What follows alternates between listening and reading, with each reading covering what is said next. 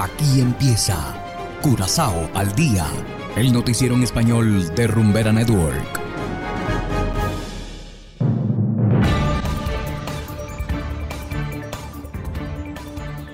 Muy buenas tardes, estimados oyentes de Curazao al día.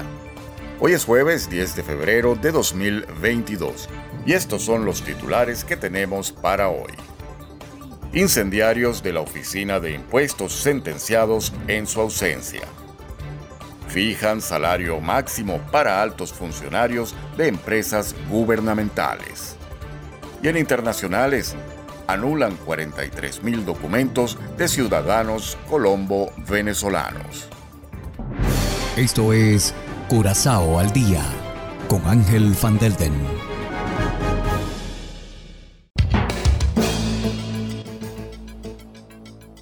Empezamos con las noticias de interés local. Los tres hombres acusados de haber participado en el incendio de la Oficina de Impuestos en 2019 fueron condenados ayer a entre 6 y 8 años de prisión. Los tres también deberán pagar 50 mil florines en daños a las autoridades fiscales. Cabe destacar que ninguno de los tres perpetradores asistió a su juicio, ya que ni siquiera se encuentran en Curazao. Dos de ellos se encuentran prófugos de la justicia, mientras que el tercero estuvo un tiempo detenido en Venezuela esperando ser extraditado. Posteriormente fue puesto en libertad. La condena de los tres se basa en parte en las declaraciones de un cuarto autor que recibió cuatro años de castigo. Y continuando con las noticias locales, los altos funcionarios de las empresas gubernamentales podrán percibir un máximo de 263 mil florines anuales. Cualquiera que gane más tendrá un periodo de dos años para devolver el excedente. Así se hace constar en la ordenanza nacional que fue aprobada ayer por el gobierno de Curazao. La ley también afecta al personal de dichas instituciones que tendrá que renunciar al 12,5% de su salario a menos que ya estén percibiendo un salario mínimo o cuyo salario pueda quedar por debajo del mínimo debido al descuento. El descuento salarial será aplicado hasta el 30 de junio de 2023. Esta nueva ordenanza nacional es el resultado de las negociaciones llevadas a cabo entre Curazao y los Países Bajos para continuar recibiendo el apoyo financiero otorgado en el marco de la pandemia. Y hacemos ahora una breve pausa y enseguida regresamos con más de Curazao al día. Rumbera Network.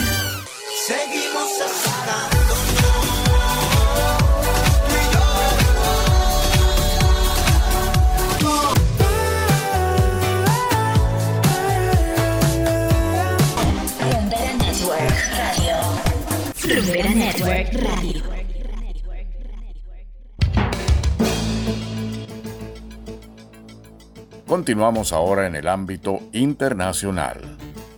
En Colombia, la registraduría canceló las cédulas de más de 43 mil ciudadanos colombo-venezolanos tras encontrar aparentes irregularidades en su proceso de expedición y hoy están prácticamente en el limbo. Desde Bogotá, Yair Díaz, de La Voz de América, nos informa. Nosotros no teníamos ningún documento falso. Con estas palabras, David Araujo, un ciudadano colombo-venezolano que reside desde hace cinco años con su familia en Colombia, denuncia que su documento de identidad le fue anulado por un presunto fraude. Presuntamente la cancelación se presentó por falsa identidad.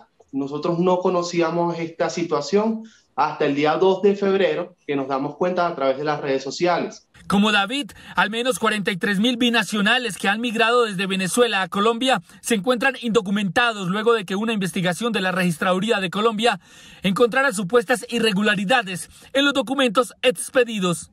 El registro anulado trae como consecuencia la cancelación de la cédula, la posibilidad que da el caso de los registros civiles de nacimiento anulados es que se pueda conservar el número de la cédula de ciudadanía siempre y cuando la nueva inscripción cumpla con los requisitos de ley.